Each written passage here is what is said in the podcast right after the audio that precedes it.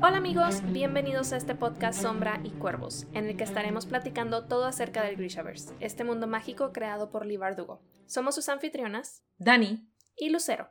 Hoy discutiremos los capítulos del 12 al 15 del tercer y último libro de la trilogía Grisha, Ruina y Ascenso.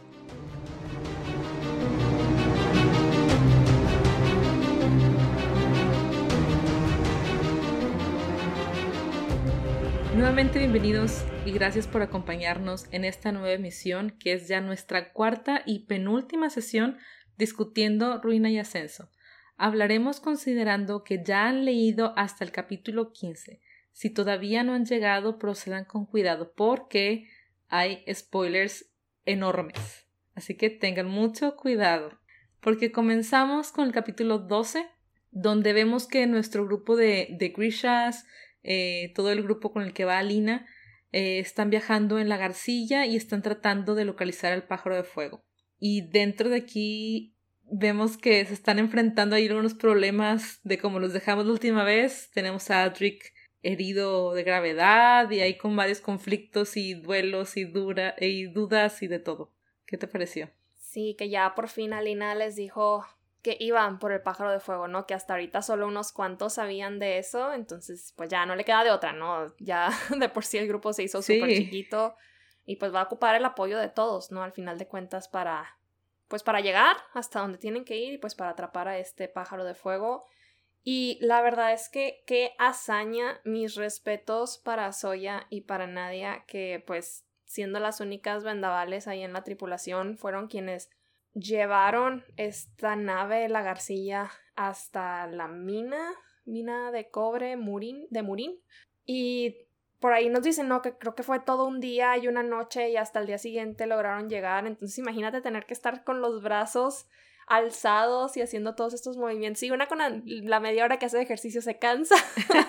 imagínate tener que estar todo el tiempo. No, mis respetos. O sea, toda, toda una hazaña sí, se lucieron con ese trabajo y bueno, piensas pues sí, están tratando de sobrevivir, es de vida o muerte. O aguantas o todos se mueren porque todos dependen de ti. Entonces sí es una gran hazaña y te impacta pues este poder, ¿no? Que sí sabíamos, por ejemplo, que Soy era su, pues súper poderosa, no, pero muy poderosa de las favoritas del oscuro por estas razones.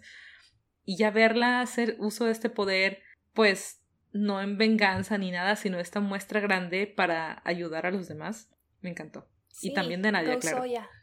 Sí, Nadia ahí de que sí, pues voy a tratar de, de, mantener el paso, no mantener el ritmo. Porque, sí, pues, porque con la preocupación, ¿no? También a su hermano que está herido, está sangrando y toda la preocupación y entre llorando y no llorando y... Sí, esas, esas veces, este ¿no? Que, que, como que perdía la concentración y decías, ay, no, se va a ir abajo la, la nave, pero ahí la pudieron mantener. Y otra cosa súper interesante y creo que bastante importante que Alina aprende a hacer durante este viaje es esta idea que tiene David, pues para que no los descubran, ¿no? Digo, van a muy buena altura, no hay como a lo mejor muchísimo peligro de que los, los puedan ver, pero igual y en un cielo despejado, pues uno levanta la mirada y de repente ve ahí arriba una nave, pues sí sacaría un poco de onda. Y a David se le ocurre esta idea de por qué no intentas doblar la luz, o sea, como que mandarla a otro lado y hacer que la garcilla prácticamente sea invisible y todos así de que, a ver, ¿cómo? Repítelo otra vez. sí, ahí se aventó toda su explicación súper científica y Alina dice que no, no, a ver, espérate, mejor nos quedamos con tu explicación sencilla de el agua sacándole la vuelta a una roca en el río, que es como termina entendiéndolo, ¿no? Como termina como haciendo esta metáfora en su cabeza para poderla usar y desviar la luz de, de esta nave. Ay, David, y me encantó su reacción de que cuando Alina le dice, eh, ya te he dicho que eres un genio y él, sí, bueno, te lo digo otra vez. Varias veces. sí. Él se sabe, él se sabe inteligente. Claro.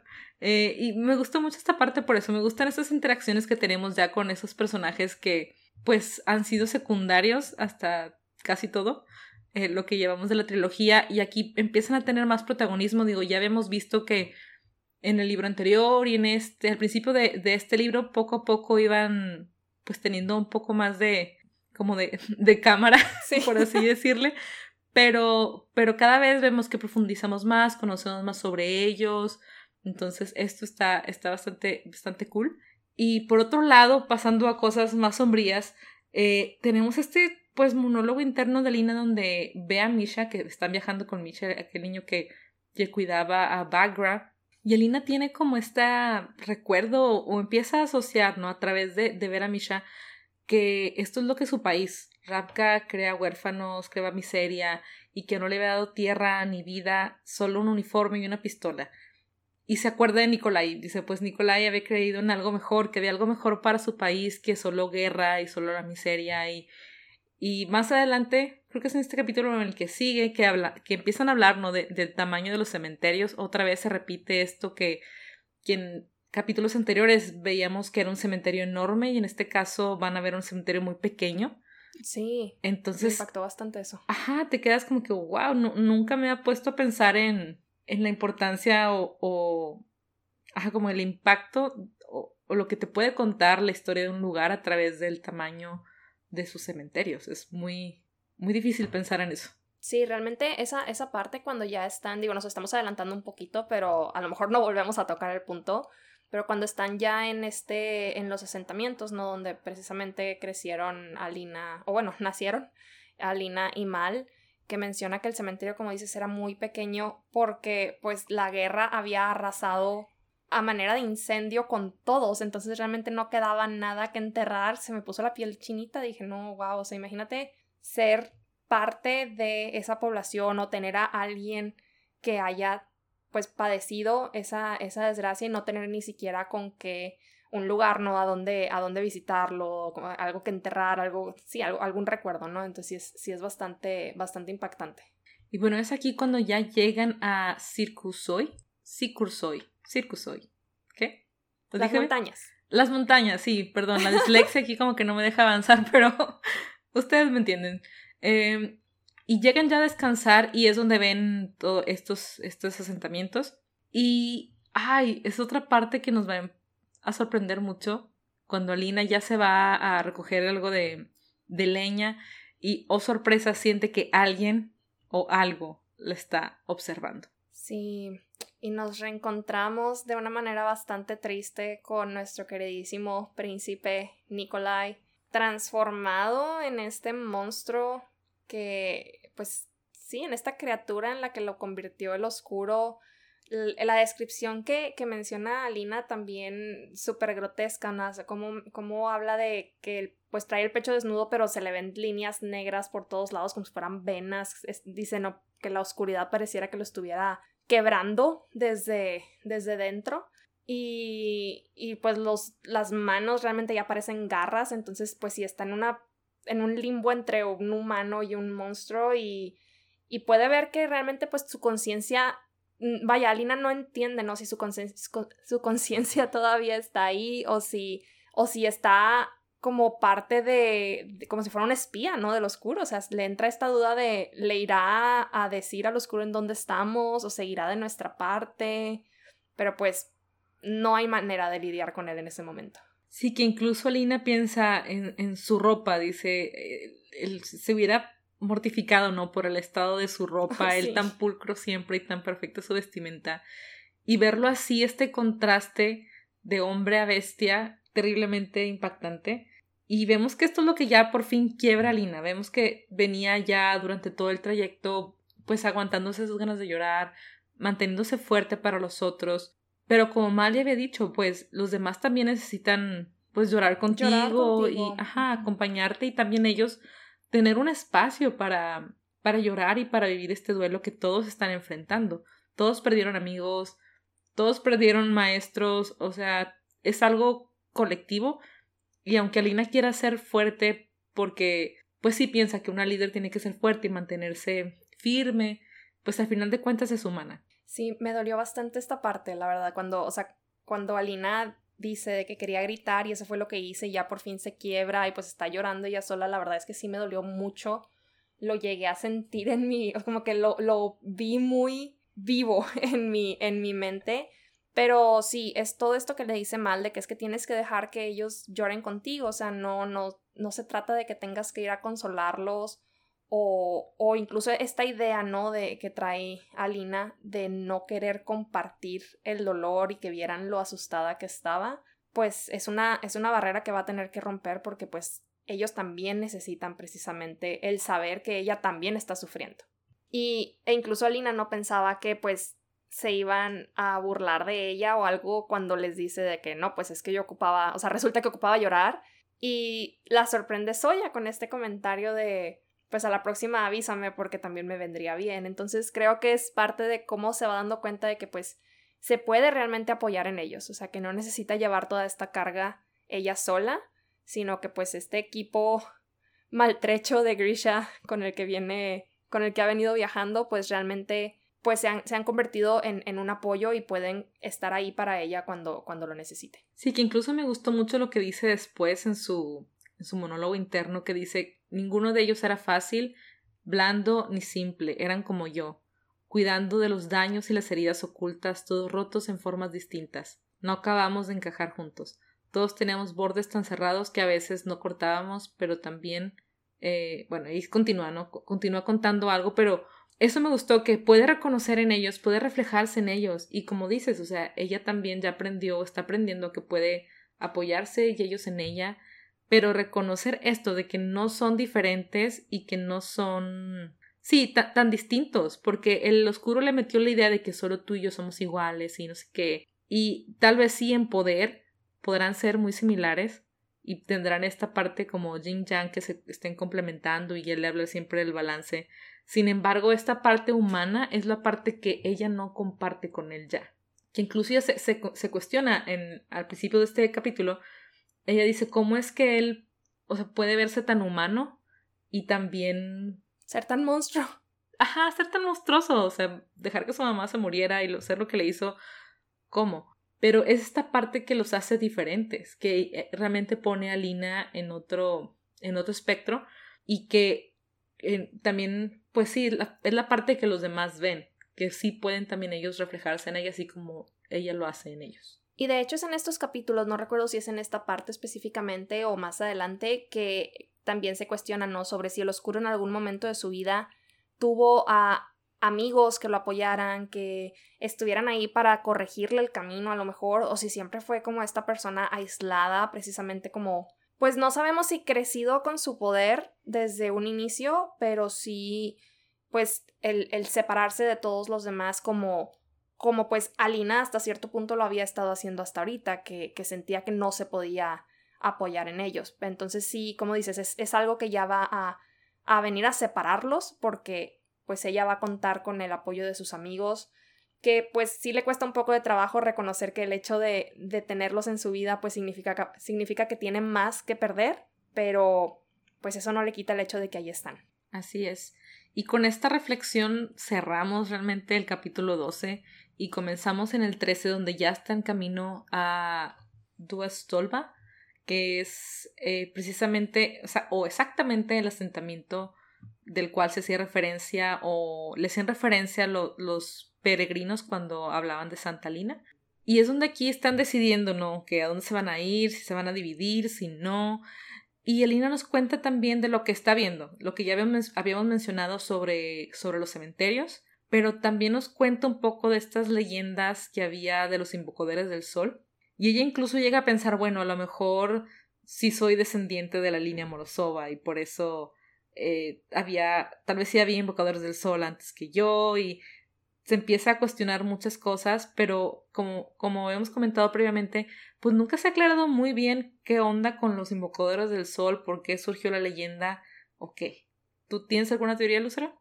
La verdad es que no tengo teorías como tal, pero también me surgió la duda porque, como dices, o sea, nunca ha habido nada claro y pero el hecho de que diga había leyendas de invocadores del sol anteriores a mí, pues sí me hace cuestionar el, ok, ¿de dónde venían esas, esas leyendas? ¿Algún fundamento debían tener? Porque Alina menciona que la mayoría de la gente pues pensaba que esas historias eran simples deseos vacíos por la desesperación, ¿no? De tener la, la, sombra ahí en medio del país y como esta necesidad de tener a lo mejor una idea de o una imagen a la que aferrarte de en algún momento va a aparecer un invocador al sol. Pero yo siento que toda leyenda tiene un fundamento detrás, entonces a lo mejor sería ahí algo que podríamos explorar en un futuro de de dónde vinieron, si realmente hubo o si Alina es en realidad la primera que manifiesta este poder.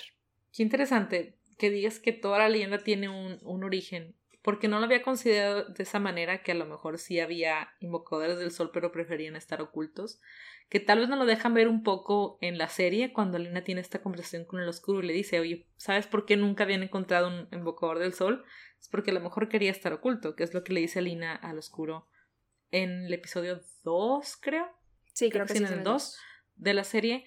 Pero yo siempre he pensado así como Alina, que estas leyendas vienen de, pues, del deseo, ¿no? De tener algo eh, a qué aferrarse o tener este, sí, esta esperanza, ¿no? De tener esta esperanza de que algo va a venir a salvarnos, alguien va a tener que salvarnos de esta atrocidad.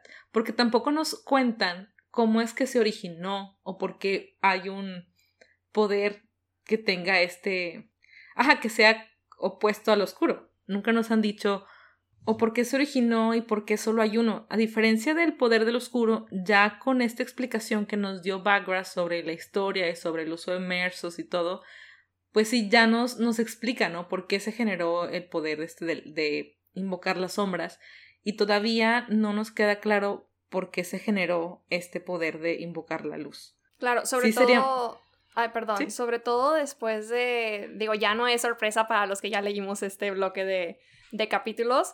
Hasta ahorita, pues haría sentido, ¿no? Si Alina realmente fuera descendiente de Morozova, pero como ya aprendimos en el capítulo que sigue, pues no es ella. Entonces, si realmente nos queda con la incógnita de, bueno, si no fue por Mersos, si no fue por estos mismos experimentos que dieron lugar al, al este poder del oscuro, ¿de dónde salió la luz? Pero, pues tendremos que seguir leyendo a ver si se aclara en algún momento o si es de esos incógnitas que quedan abiertas por completo.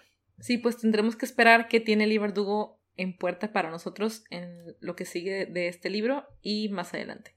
Y bueno, continuamos con este capítulo 13 y se me hizo interesante todo lo que empiezan a decir los Grishas sobre cómo pues son también tratados en otras partes. Ya sabemos un poco de cómo los tratan en Shuhan, de cómo los tratan en Fierda, pero aquí nos revela um, Harshaw algo sobre la isla errante que no sabíamos, sobre cómo la gente pensaba que la sangre de Grisha era la cura para todo. Entonces, nos cuenta aquí la tragedia no de la muerte de su hermano, que sí está muy, muy fea.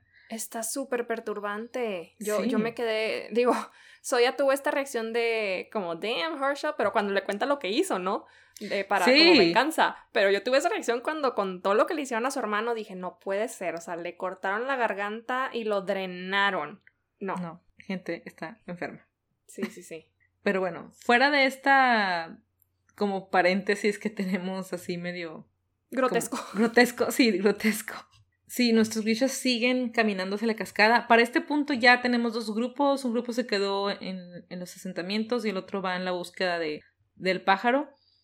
Y ven aquí como mal, pues está buscando, nadie sabe qué hace ni cómo lo hace, pero van siguiéndolo.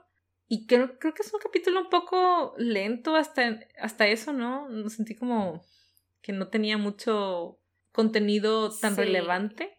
Sí, yo también. Fuera de este ataque que hubo por parte de unos Shuhans, que la verdad es que siento que fue como una estrategia para meterle un poquito de acción a unos capítulos que por otro lado han estado bastante tranquilos. Por ese lado, pues sí, realmente fue más diálogo, más estrategia, más hacia dónde vamos, cómo vamos a capturar al pájaro y mucha descripción de, de pues estos terrenos tan escabrosos por los que han estado subiendo para poder alcanzar esta cascada, que por cierto, cuando ya llegan, en, en general todas este, estas leyendas que hay alrededor de las cascadas pues están padres, pero siento que no aportan mucho a la historia, pero ya la imagen de la cascada, por lo menos para mí, fue como, wow, quiero verla. O sea, es una cascada que parece que está emanando fuego. Siento que va a ser algo muy bonito si llegamos a verlo en la tele. Sí, a mí también me gustó eso. Esa parte de descripción sí me gustó, pero fuera de eso sí fue un poco tedioso, como que tanto solo caminamos y subimos y continuamos caminando y el día siguiente y teníamos muchos días caminando, como que sí se, me, me cansó un poquito, pero fuera de eso tenemos esta descripción importante y que también bueno, ahí hay unas cuantas revelaciones que, que hay, conversaciones que tiene Alina con Mal y otra que tiene con Soya, que creo que son de las cosas un poquito más relevantes que, que tenemos. Sí, sí, definitivamente, pues sigue habiendo ahí como esta pared, ¿no? Que tanto hemos comentado entre Alina y Mal, este, pues, esta resignación de parte de Mal de, pues, ya no, ya no existe esa relación que teníamos antes y ahorita simplemente soy un soldado, pues, a tu servicio, casi creo se ve el, el mismo y, y pues sí, yo creo que va a seguir todavía un buen rato este tipo de, este tipo de interacciones entre ellos dos. Pero creo que a Lina ya por lo menos le da un poco de alivio el saber que, pues, qué fue lo que pasó entre Soya y, y Mal. Digo, ya, ya se confirma, ¿no? Que pues sí sucedió algo entre ellos por allá de Kribersk, pero lo que Soya le dice ya creo que la deja un poco más tranquila, ¿no? De que ya nunca, o sea, nunca volvió a hacer nada con ninguna otra chica porque no tiene ojos para nadie que no seas tú y la manera en la que lo explica Tolia me encanta. Como siempre, Tolia es súper poético. me encanta Tolia porque es un personaje que no te esperas que sea así como de, de romántico y poético, porque es todo grande y todo fortachón y crees que va a ser muy rudo, pero no, es como un, un oso. Es un, un osito de peluche, un osito de peluche grandote. Y la forma en que la escribe me encantó. Vamos a leerlo porque es muy bonito. Dice, la mira como Harshaw mira al fuego, como si nunca fuera a tener suficiente de ella, como si estuviera tratando de capturar lo que pueda antes de que desaparezca. Muy bien, Tolja, muy bien. Y con esto cerramos el capítulo 13 y comenzamos el 14 con Alina y Mal están en un altiplano y Alina pues se sorprende mucho cuando ve el pájaro de fuego lo describe como un, ave enorme, blanco, al igual que el ciervo, al igual que Rus, Rusalie. Rusalie. Rusalie. Y pues vemos como que el pájaro trata de atacarla, ella huye y queda colgando de un acantilado. Y te quedas así de, ¿what? ¿Por qué? Cuidado, Alina.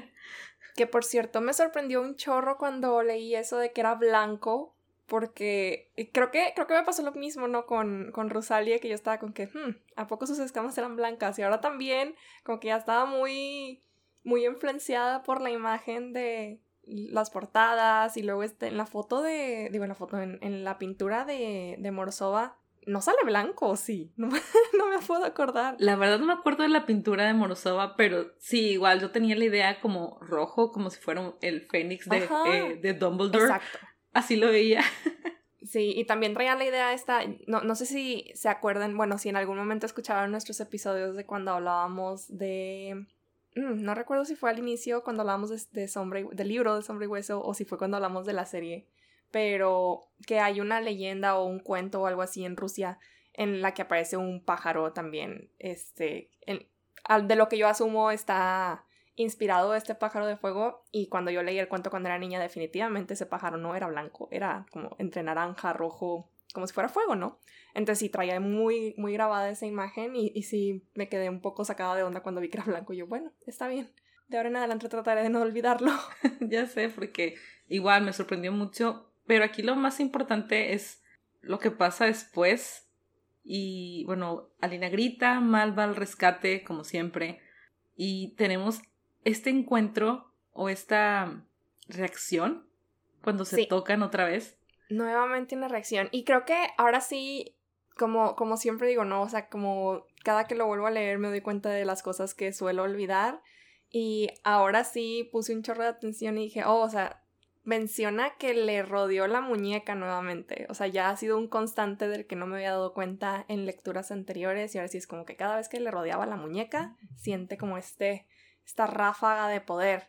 Entonces, pues sí, ya Alina llega a esta conclusión, porque incluso el pájaro de fuego se detiene, o sea, en lugar de atacarlos, como que reconoce algo en mal y dice, aquí no.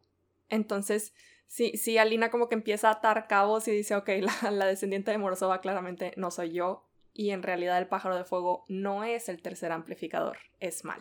¿Cómo quedaron todos impactados? Por favor, déjenos comentarios porque sí fue un gran impacto para mí cuando lo leí la primera vez y todavía en estas lecturas me sigue sorprendiendo cómo, cómo precisamente nos fueron dejando pistas, como dices.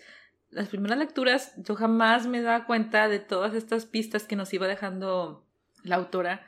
diciendo que, ah, le rolé la muñeca y sintió esto y sintió lo otro y él reaccionó.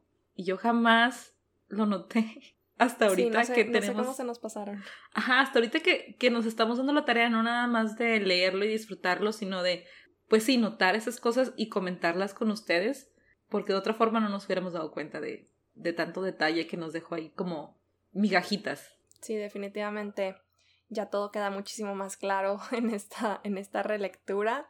Pero pues bueno, a mí lo que, lo que me sorprendió mucho, o más bien, fue, fue el hecho de que, bueno, si el pájaro de fuego no era el tercer amplificador, pero como quiera tenemos un pájaro de fuego, o sea, entonces sigue siendo una criatura legendaria, o, o, es el mismo pájaro que en su momento Morozova tenía planeado convertir en amplificador, o es simplemente un animal que pues vaya, no es el mismo de hace 500 años o no sé cuánto tiempo atrás sea Morozova, ¿verdad? Entonces es, es, lo que me queda un poco de duda, de que yo asumía que tanto el ciervo como Rusalia pues tenían, pues vivían eternamente o qué sé yo, por precisamente ser los amplificadores, pero con el pájaro de fuego pues ya no sé. Buena pregunta. No me lo había cuestionado hasta ahorita, pero creo que sí, pues Ahora ya como poniendo atención a los detalles anteriores, donde Lina dice que la forma en que creó los amplificadores fue matando a los a las criaturas y, y, reviviendo los colmersos, sí me deja pensando también porque habla de, de, que fue a cazar a las a estas criaturas, no nada más, como que yo al principio creía que los había creado de la nada. Sí, sí, sí. Esa era la idea que yo tenía y luego ya entendí que no, o sea, fue a cazarlas y las convirtió en los amplificadores. Pero el hecho que tengamos el, pájaro de fuego, yo creo que sí viene siendo como una criatura eterna, ¿no? No lo sé. No sé. Estoy, es, sí, estoy con mucha duda porque ya serían como muchas criaturas mitológicas sobre criaturas mitológicas, pero, pero me parece que esto no es algo que se resuelva en estos libros, así que X lo dejaré pasar por el momento. Sí, ojalá después nos den más información de esto. Estaría padre que nos dieran digo, ya tenemos la vida de los santos, ya tenemos el lenguaje de las espinas, pero si tuviéramos algo más sobre la mitología específicamente de Ravka, estaría muy interesante. Sí, la verdad estaría bien padre tener un libro sobre todo el lore y toda la mitología de Ravka. Ojalá Ali Bardugo lo considere en algún momento. Pero bueno, volviendo a el tema de que Mal ahora es un amplificador, pues, híjole, todas las implicaciones, ¿no? Para Alina, lo que le va a costar, pues ya, ya sabemos, ¿no? Lo que tiene que hacer para poder acceder al poder de un amplificador pues es matarlo y obviamente no es algo a lo que Aline esté dispuesta en lo concerniente a mal, pero pues es una posibilidad que van a tener que considerar porque pues si se llega al peor de los casos y tiene que pues tener todo este poder para poder enfrentarse al oscuro, no le va a quedar de otra. Si vemos una Lina obviamente negada a, a considerar la posibilidad, como dices, que incluso como que dentro de toda su negación empieza a ver todas esas pistas o esas migajitas, esas señales de que él era el amplificador desde antes y no lo había notado, empieza a pensar en el patrón de la primera vez que usó su poder fue cuando Mal se estaba muriendo y estaba en sus brazos. Y luego cuando iban a encontrar al ciervo, lo encontraron después de que se besaron. Después, cuando encontraron al azote marino, fue cuando estaban abrazados y habla de cómo el, los amplificadores quieren ser encontrados, quieren ser, eh, quieren, estar juntos. Entonces, al estar Alina con Mal, esto hacía que el otro amplificador eh, apareciera y se revelara ante ellos. Y que, era, que es también parte de por qué Mal es tan bueno rastreándolos, ¿no? O sea, también digo, puede, puede que sea parte del por qué es tan buen rastreador en general, pero también nos da una pista de específicamente cómo pudo rastrear a estos amplificadores. O sea, es, como si lo llamaran, ¿no? Lo, mismo que Bagra viene diciendo en todos los libros, los similares se atraen y pues también aplica mal porque pues es uno de ellos. Sí, que es bien interesante como, como lo dice Lina, dice a lo mejor él está conectado a, a la creación en el corazón del mundo y por eso tiene este poder que es similar a la forma en que los Grishas están conectados, pero él no es Grisha, simplemente tiene este, pues sí, esta capacidad. poder, este don, esta capacidad, sí. Y se me hizo muy, muy interesante. Y ya que le dicen a todo el grupo, ahora sí regresan a Duestolva para pues contarle a los que se quedaron allá, que eran Genia, David, Nadia, eh, Tamar. Misha también, Tamar. Y pues llegan y se encuentra con una gran sorpresa. Tamar le informa a Alina que el oscuro atacó al Keramsin que como sabemos ahí se encontraban todos los alumnos Grisha, todos los Grishas pequeños que estaban todavía estudiando y también estaba Botkin y algunos otros maestros. Y wow, la reacción de Alina cuando se entera de esto, estoy ya entrando al capítulo 15, y la reacción de Alina de, pues tengo que hablar con él, o sea, se va directamente a, contactar al oscuro, a pues visitarlo de esta forma que ya le hemos visto hacerlo. Y wow, esta, esta interacción que tienen es súper desgarradora, es horrible. Está furiosa Alina, o sea, desesperada por saber qué hizo en, en el Kramsin. Y la verdad es que sí, como dices, desgarradora. Creo que de verdad me dieron ganas de llorar y me dio tanto coraje. Creo que no había odiado al oscuro de la manera en la que lo odié en este capítulo. Porque si bien ha sido despiadado, obviamente, en, en pues ocasiones anteriores, en esta parte fue como, no, o sea, ya cruzaste la raya en, para mí, porque pues sí, Alina se encuentra con un, pues el orfanato prácticamente derruido por las llamas y cuando el oscuro la lleva a la parte exterior, a este roble en el que Alina solía jugar cuando estaba chiquita, ve estos cuerpos colgando. A los maestros Grisha que mencionabas ahorita, uno por cada orden, y a Botkin, que, híjole, cuando leí el nombre dije, no puede ser, no me acordaba de esto, y peor aún, a Nakuya. O sea, Nakuya que no tenía absolutamente nada que ver con esta guerra, cero relacionada, y también, o sea, simplemente por el hecho de, de haber resguardado a todos los niños Grisha, muerta. Me dio muchísimo coraje, sentí el mismo dolor de Alina, me daban ganas de, no sé, de ahorcar al oscuro. Sí, no, no, horrible. Sí, es terrible. Es, el, es si ya el, oscuro veíamos que estaba perdido, que ya no era redimible como a Bagra lo deseaba, esto todavía es otro punto de no, ya no hay retorno, ya no se puede redimir después de esto. Sobre todo dices, Ana Cuya, ¿qué culpa tenía? Y Alinas pensando que es la, lo más cercano a una madre que tuve, fue ella. No, y eso, eso se lo dice el oscuro, o sea, se lo restriega en la cara. Ah, sí, ¿verdad? Se lo dice él, ¿verdad? Sí, le dice, creo que era lo más cercano que tenías a una madre, como si, siento como, como si le estuviera Vengando por Vengando, exacto, cuando pues Bagra fue un sacrificio voluntario. Entonces sí, no, no, me dio mucho coraje. Y creo que también me dio mucho coraje el... Digo, pues sabemos después que a los niños los tiene como rehenes, no les hizo nada por el momento, pero piensa usarlos para entrar en la sombra y básicamente, pues, que los Volcras se alimenten de ellos, ¿no? Usarlos como, como carnada. Y esto que le dice de he esperado cientos de años por este momento, por tu poder, por esta oportunidad, lo he ganado con pérdidas y esfuerzos. Como si tuviera el derecho nada más porque sí a obtener el poder de Alina, me dio muchísimo coraje. Dije, no, ya no te aguanto. Ojalá se deshagan de ti. No, y aparte, o sea, de querer quitar el poder a Alina, de querer obtener su poder nada más porque sí, a matar gente inocente porque le da la gana, o sea, porque su sed de poder es tan grande que no le importa a quién, a quién se lleva de encuentro, no le importa matar, no le importa el sufrimiento de la gente, completamente despiadado. Ya, ya no es algo humano, ya pasó esa línea de ahora sí ya es ese monstruo que, que todos se imaginan que es, ya lo está haciendo. No, es súper horrible y Ajá, sabemos que muchos siguen siendo fans del oscuro y les encanta y, y lo apoyan, y se les hace, pues apoyan nuestra relación de Lina y, el oscuro, pero creo que, pues para mí, ya con esto, bueno, y con cosas anteriores, no, no Team Dark Lina. Sí, igual. Y, y, creo que se lo deja en claro en, en este momento cuando le dice, no va a quedar nada, o sea, te voy a quitar absolutamente todo hasta que solo quede yo demasiado tóxico esto y como dices, o sea, ya no, ya, ya pasó la línea desde hace mucho, ya no hay manera de redimirlo y pues nos, nos deja con una Lina que pues está destrozada, ¿verdad? O sea, e, e, en ese momento queda por completo, vuelve a esta habitación, se rompe esta conexión y queda, híjole, pues, hecha añicos, dice ella misma. Me permitía hacerme añicos y pues llegan las chicas a tratar de entre, entre consolarla y también pues apoyarse en ella cuando entienden pues por su reacción lo que ella acaba de ver en, en, en.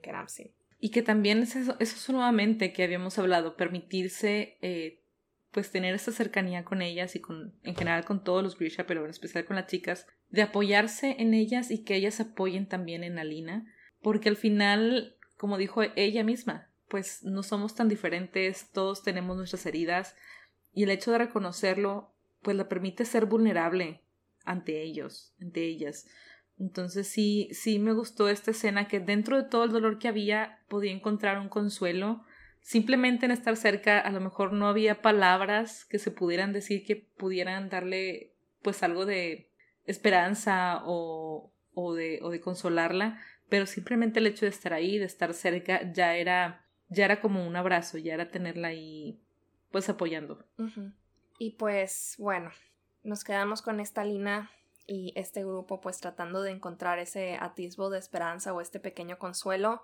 Y ya cuando pues logran empezar a hablar otra vez y, pues comenzar a discutir ¿no? qué es lo que van a hacer, pues decíamos, no, Alina no está dispuesta a considerar el, la posibilidad de tener que matar a Mal y por ahí llegan David y Genia a decir de que, ok, tenemos una idea de un plan que a lo mejor podría evitarnos de tener que llegar a eso. Y volvemos a esta idea de doblar la luz, ¿no? Pero ahora en lugar de hacerlo con pues con esta nave, la garcilla, les dice, "Oye, ¿por qué no lo haces con nosotros? O sea, nos ocultas a todos y logramos escabullirnos para poder pues matar al oscuro." Entonces comienzan a planear todo esto. La verdad es que el plan se me hace un poco así de, no sé, siento que son tan poquitos y digo, ay, ¿cómo va a funcionar esto? No entiendo. No sé, me, me cuesta un poco de trabajo ver que pueda llegar a, a, funcionar de manera correcta, pero mientras a ellos les sirva como ahí de esperanza, pues bueno, que le den. sí, es un plan muy optimista. Sí, la verdad es que sí. Y, pero vemos que como quiera esto les da eh, la esperanza de que vaya a funcionar. Yo igual que tú no creo que vaya a funcionar así tan fácilmente como ellos se lo imaginan. Digo, sabemos que las cosas no siempre salen como uno planea y es un, es un plan que tiene muchas variables. Sí, sí, tiene, tiene muchísimas variables, pero me gusta mucho esta, esta frase o sí, pues este comentario de Alina que como quiera, como decíamos, no se permiten como este atisbo de esperanza y, Alina misma dice, era estúpido, era peligroso, pero Anakuya solía decirme que la esperanza era escurridiza como el agua, de algún modo siempre encontraba la forma de entrar. Entonces, pues, siento que necesitan, ¿no? Tener esta, este plan, por más arriesgado que pueda ser, para poder, pues, seguir adelante y decir, bueno, de perdido tenemos un plan de acción. O sea, por más arriesgado que sea, no, no nos queda de otra, o sea, de todas formas es algo que se tiene que hacer, tienen que ir al ataque sean ellos o, o, o, más personas, porque pues se supone que pidieron el apoyo del aparat de este ejército de soldados del sol, entonces tienen por ahí la idea de que van a llegar más soldados a unírseles, pero, pero pues sí, vamos a ver si este plan funciona o, o qué, qué nos depara, qué les depara a nuestro pequeño grupo. Y algo que también me encantó fue la forma en que todos como están buscando la forma de proteger a Mal y le dicen, es que ya eres uno de nosotros. Sí. O sea, te guste o no, eres uno de nosotros. Y se me hizo súper lindo que, bueno, no es, no es que lo quieran o les caiga bien porque es el amigo de Alina, sino porque, por él, simplemente porque es él y lo quieren por él. Sí, y lo que le dice Nadia, ¿no? De ya llevas meses luchando con nosotros y sangrando por, con nosotros, entonces nosotros también nos merecemos la oportunidad de salvarte la vida.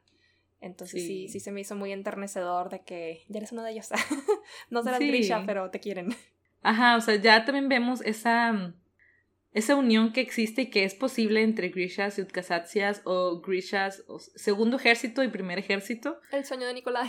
El sueño de Nikolai se puede hacer realidad, entonces solo es tener una misma causa y pues fortalecerse, ¿no? Entre poder complementarse con las fortalezas de uno y de otro. Y pues bueno, ya casi por terminar con este capítulo, pues Alina comienza a pues a entrenar para poder pues ocultarlos porque obviamente va a ser algo mucho más complicado que simplemente ocultar al barco, que ella decía, pues el, el bueno, no barco, era esta nave, la garcilla, pues lo único que tenía que hacer era doblar la luz por la parte de abajo, que era lo que en, determinado momento pudiera llegar a ver a alguien que estuviera en la Tierra. Pero aquí estamos hablando de objetos, iba a decir, pero bueno, personas que se están moviendo, ¿no? Entonces tiene que estar consciente de cada uno de ellos y no nada más es uno, o sea, tiene que cubrir a todos entonces comienza ahí con Misha, que es el más chiquito, y luego hasta Tolia, que es el más grandote. Entonces, pues sí, ¿qué te, qué te pareció este momento de entrenamiento? ¿Cómo, ¿Cómo Alina va relacionando todo lo que aprendió con Bagra? Me gustó mucho ese entrenamiento. Igual, siento que es muy difícil y estuvo bien que empezara con Misha, como que, bueno, el más chiquito, pero sí, incluso le dicen de que, oye, es que se ven por atrás. O sea, no nada más es cubrirlos por delante, es cubrirlos por atrás y por los lados. Es como meterlos en una burbuja de, de luz. Sí. proteger, generar como toda una burbuja para poder cubrirlos a todos. Ajá, es como un juego de espejos y tienen que ir como adentro de esta burbujita de luz doblada. y, y, avanzar con ellos porque no nada más es estático, sino que se están moviendo y tiene que contemplar eso. Y yo asumo que ella va dentro de este espacio también. Sí, tampoco me queda muy claro, pero quiero pensar que sí. Sí, creo que, quiero pensar que sí, porque ni modo que ella vaya descubierta, entonces tiene que ir dentro junto con ellos. Entonces, ajá, no sé si vaya a funcionar, espero que sí, pero no sé, no sé, tengo, tengo expectativas bajas con este plan. Yo también, pero de todas formas vemos ahí que Tolia, pues como quiera la confronta, ¿no? De, ok, vamos a suponer que llegamos al peor de los escenarios vas a poder hacerlo y pues obviamente Alina entiende a qué se está refiriendo, ¿no? Que es tomar la vida de mal. Y, y, él le dice, o sea, no es que, o sea, no es que no crea que el plan vaya a funcionar, o sea, eso no importa. Independientemente de si derrotas al oscuro, la sombra va a seguir ahí. Y sin un tercer amplificador, pues ya ha quedado demostrado que no puede deshacerse de la sombra. Entonces, pareciera como que el, el tener que matar a Mal fuera algo inevitable si al final la meta pues es deshacerse de esta división, ¿no? Gigante que tiene el país. Pero Alina pues empieza de que no, o sea, podemos, con, con el poder que tengo ahorita, podemos entrar y eh, deshacernos de los Volcra y ya con eso pues en teoría sería seguro pasar. Si es que no hay Volcra, pero pues de todas formas es algo complicado. Fíjate que yo nunca había pensado eso que dijo Tolia de que si matan al oscuro se va, se va a conservar la sombra como que yo pensaba, bueno, si matan al oscuro, la sombra mágicamente se va a desaparecer. Está conectada a él. Está conectada a él, entonces no hay oscuro, no hay sombra, pero, pero no, sí es cierto, o sea, la creación tiene ahí, o sea, la sombra como una creación está ahí desde hace mucho tiempo. Digo, el oscuro, pues sabemos que él la hizo y sigue vivo, y entonces, por eso yo asumía que estaba esta relación, pero muy interesante, no lo había visto de esta manera. Sí, como que yo creí que, iban a matar dos pájaros de un tiro. Sí, no, yo la verdad es que no lo había cuestionado. Tomé por hecho las palabras de Tolia. y bueno, otra cosa que, que, que, sucede en este capítulo ya casi para, para terminar es que Alina había mandado una solicitud al Aparat para que pues, le hiciera llegar soldados de los Soldat Sol. Pero vemos que llegaron bien poquitas personas, como unos 12 soldados. Y ahí donde nos, pues nos revela, ¿no? Lo que ya sabíamos del Aparat, que él iba a jugar su juego siempre. Eh, Alina sabía que no podía confiar plenamente en él. Tenía un poquito de esperanza de que, bueno, a lo mejor hay algo de verdad en esto. A lo mejor él sí cree en mí o sí cree en la causa. Pero ya vimos que no, que él, pues la razón que él mandó fue que no, pues, o sea, ella me pidió que cuidara a, su, a sus seguidores. seguidores. Ajá. Entonces, pues aquí estamos rezando por ella. Y los que llegaron nos dicen que se escaparon. Entonces huyeron de ahí de la, de la Catedral Blanca y son muy poquitos. Ella sí esperaba más, tener más, pues sí, más con qué combatir al oscuro porque sabemos que no nada más está con sus Nishoya, sino que también trae a sus Grisha y trae a sus Uprishniki. Entonces necesitan más manos para pelear. Y esto no ha llegado.